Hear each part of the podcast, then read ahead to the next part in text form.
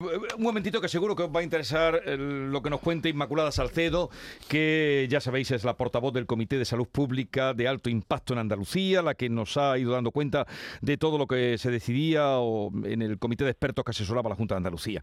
Ella es además jefa de Servicio de Medicina Preventiva y Salud Pública en el Reina Sofía.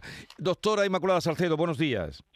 Hola, muy buenos días, ¿qué tal? Encantados de saludarla y bueno, lo primero, lo primero eh, es que nos dé su parecer, mm, se queda sin consejero. Eh, además, hay un paisano como es Jesús Aguirre, eh, que, lo, que hoy ya será nombrado presidente en, en el Parlamento de Andalucía, presidente del Parlamento. Pues sí, la verdad que es una pena para nosotros, esperemos que haya una buena sustitución, que seguro que la habrá y desde luego Jesús ha sido para nosotros y seguirá siendo siempre un referente y yo creo que el sitio donde va a ir pues lo va a hacer igual de bien que, que lo ha hecho en la Consejería de Salud, con su cercanía, explicando las cosas y atendiendo sobre todo a la gente de la calle, que le escuche. Bueno, pues eh, a ver, hablemos ahora de, del COVID, la evolución del COVID. ¿En qué momento estamos? Ya sé que mañana es cuando salen los datos, pero ¿qué nos puede usted decir de la situación en Andalucía? Bueno, pues en Andalucía ahora mismo tenemos una incidencia acumulada de 555 casos por 100.000 habitantes mayores de 60 años, que es como nos medimos con el resto de, comunidades, ¿no? En la, el indicador que nos pide el Ministerio frente a 1.225 que tiene el resto de España. Esto tampoco, como digo siempre, no nos satisface, ¿no? Pero es verdad que tenemos una situación mucho mejor que el resto del país, ¿no? Y bueno, en la UCI ahora mismo a día de hoy 33 ingresados en total, en toda Andalucía, y en los últimos siete días solo se han producido nueve casos, ¿no? Y como siempre digo, no, no distinguimos realmente los que ingresan por el COVID, realmente con la enfermedad, eh, con la neumonía y tal, o los que ingresan por otra causa y aparecen positivo al, al virus. Entonces, bueno, dentro de la situación que tenemos de contagio elevado en la comunidad, la nuestra no es ni mucho menos la peor, de hecho es la mejor, y, los hospitales al día de hoy no están comprometidos. Sí. 33 eh, enfermos en la UCI y hospitalizados. Hospitalizados tenemos actualmente en los últimos siete días 400 y, en total, la población total, eh, teníamos en Andalucía eh, mil y pico hospitalizados. Realmente estos hospitalizados en toda Andalucía son, como digo, pacientes que a veces están en sus servicios normales, ¿no? Pues digestivo, hematología, y son positivos por otra causa. Es decir, por una fractura de cadera y tal. Y se meten en el saco, digamos, de los COVID positivos. Por eso quiero diferenciar entre estar ingresado por COVID o con COVID.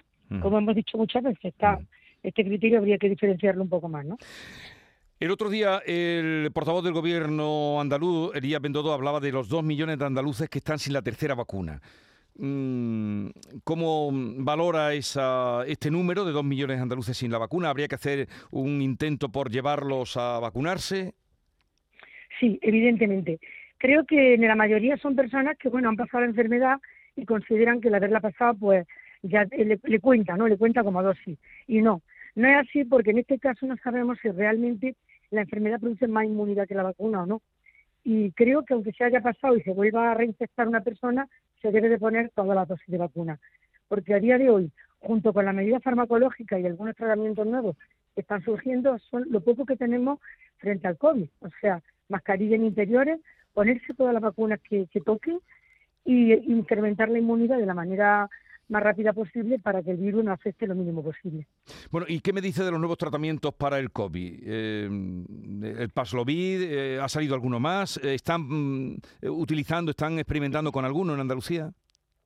Pues sí, hay dos que ha aprobado la Agencia de Medicamentos. Hay un tratamiento preventivo, que es el que estamos aplicando ya en Andalucía, que es el de que son anticuerpos monoclonales que actúan antes de que el virus nos pueda infectar, es decir, bloqueando, digamos, al virus de alguna manera, ¿no? Hmm. Y luego hay otro que es el Pavlovit, que son antivirales, que se están probando también, todavía no tenemos experiencia en esto, pero estos ya actúan cuando la enfermedad, digamos, ya te ha, te ha cogido, ¿no?, el virus.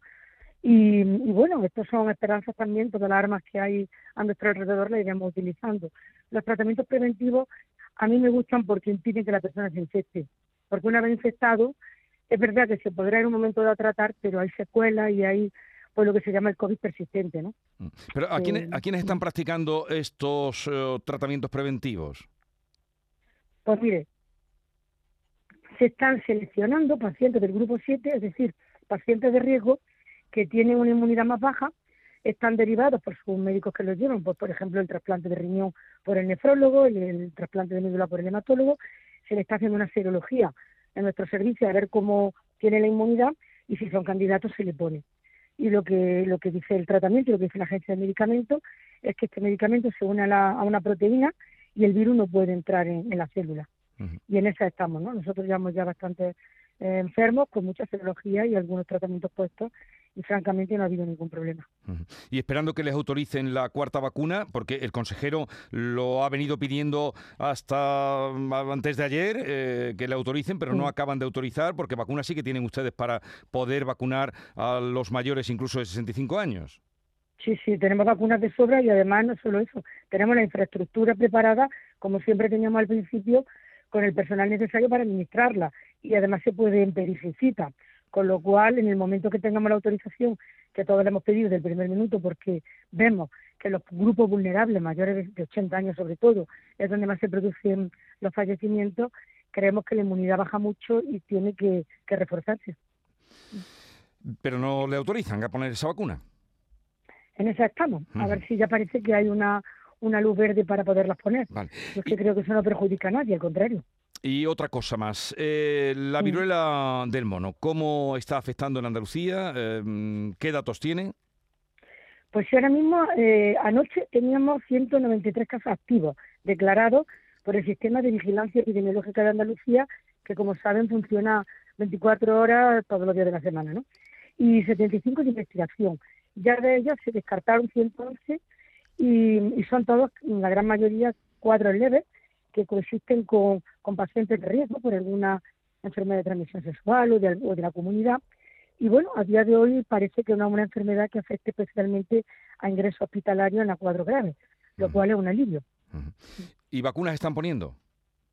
Vacunas, eh, nos han servido casi 600 vacunas frente a la viruela del mono, que es una vacuna de virus similar a la viruela clásica, y, habrá que ver un poco cómo que las indicaciones del Consejo Interterritorial y de la Comisión de Salud Pública, sobre todo, que en Andalucía, como saben, pues depende de la Dirección General de Salud Pública, cómo se indicarán las vacunas entre, entre colectivos y pacientes vulnerables, eh, pacientes en centros sanitarios, y se, elaborarán las instrucciones que nos indiquen y así se, irán administrando.